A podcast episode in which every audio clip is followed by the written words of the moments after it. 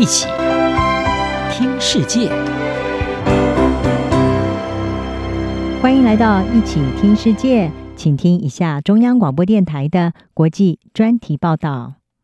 今天的国际专题要为您报道的是：马来西亚强硬伊斯兰党崛起，安华执政面临挑战。马来西亚国家元首苏丹阿布都拉在十一月二十四号任命了反对派领袖安华作为新的首相，由安华领导的希望联盟还有巫统领导的国民阵线共组团结政府，结束了大马选后的政治僵局。马来西亚下议院总共有两百二十二席，安华他所领导的希望联盟在这一次的选举是拿下最多席次八十二席。而前首相慕尤丁所领导、高举马来人至上以及伊斯兰宗教主义的国民联盟，他们是排名第二，获得七十三席。另外，长期执政的国民阵线只拿到了三十席，也写下历来最差的战绩。伊斯兰党则是取得了四十九席，一举成为国会的第一大党。而马来右翼势力抬头，议题宗教化、种族化的趋势，已经让这个多元多信仰的国家出现了更深层分歧的风险，对安华追求包容性的社会愿景也构成挑战。安华是马来人和穆斯林，他在担任首相之后的第一次记者会上谈到了种族和宗教问题，他承诺会维护伊斯兰教作为国家官方宗教，也会捍卫占多数的马来人的权利。同时，也保障所有人的权利。伊斯兰党长期以来是马来西亚东北部的庞大势力。这次大选赢得四十九席，几乎是二零一八年上一次选举时候的三倍，已经成为一个全国性的力量。而伊斯兰党是禁止电影院，主张以鞭刑来惩罚同性恋，在选举中将他的宗教诉求放在第一位和他的中心。一位领导人还曾经警告。选民把票投给安华的联盟就会下地狱。事实上，种族和宗教一直是马来西亚的棘手问题。穆斯林马来人在马来西亚是占多数，也有大量的华人和印度少数民族，他们大多是佛教、印度教或者是基督教教徒。分析人士是指出，作为国会中的最大政党，伊斯兰党可能会推动伊斯兰化，还有对马来人的更多平权行动。而这是安华长期以来所反对的政策。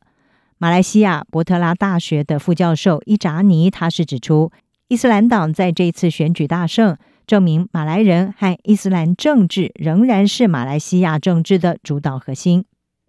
而这一次的选举也显示，马来西亚已经变得严重两极分化。新加坡国际事务研究所的资深研究员胡一山，他形容高举种族和宗教大旗的国盟和伊斯兰党进行筑底竞争，来争取很大一部分接受宗教诉求选民的支持。伊斯兰党更是夸大他的宗教言论。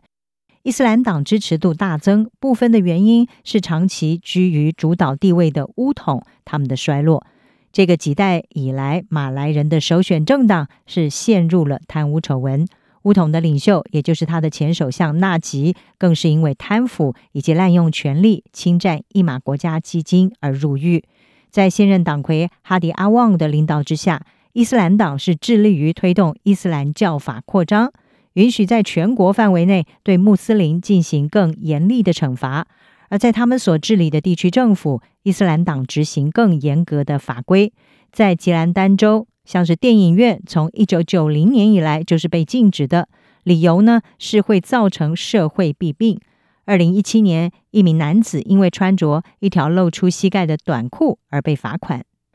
二零一八年，登嘉楼州有两名妇女被控有女同性恋行为之后，遭到公开的鞭打。另外，伊斯兰党也呼吁对酒精还有赌博要进行更严格的控制。伊斯兰党早在马来西亚从英国独立以前就已经成立，历史已经超过七十年，几十年来一直在努力扩大它的影响力。有的时候和安华，有的时候呢和以华裔为主的大马民主行动党来合作，希望能够赢得权力。伊斯兰党透过私立还有非正式宗教学校建立坚实的基础。对这些学校进行部分资助。伊扎尼说，伊斯兰党也培训公民社会和党员，来培养具有伊斯兰知识的学者以及专业人士。这些努力都帮助伊斯兰党赢得了希望看到改革的年轻马来人他们的支持，而他们认为伊斯兰党是一个干净的政党，领导人没有诚信问题。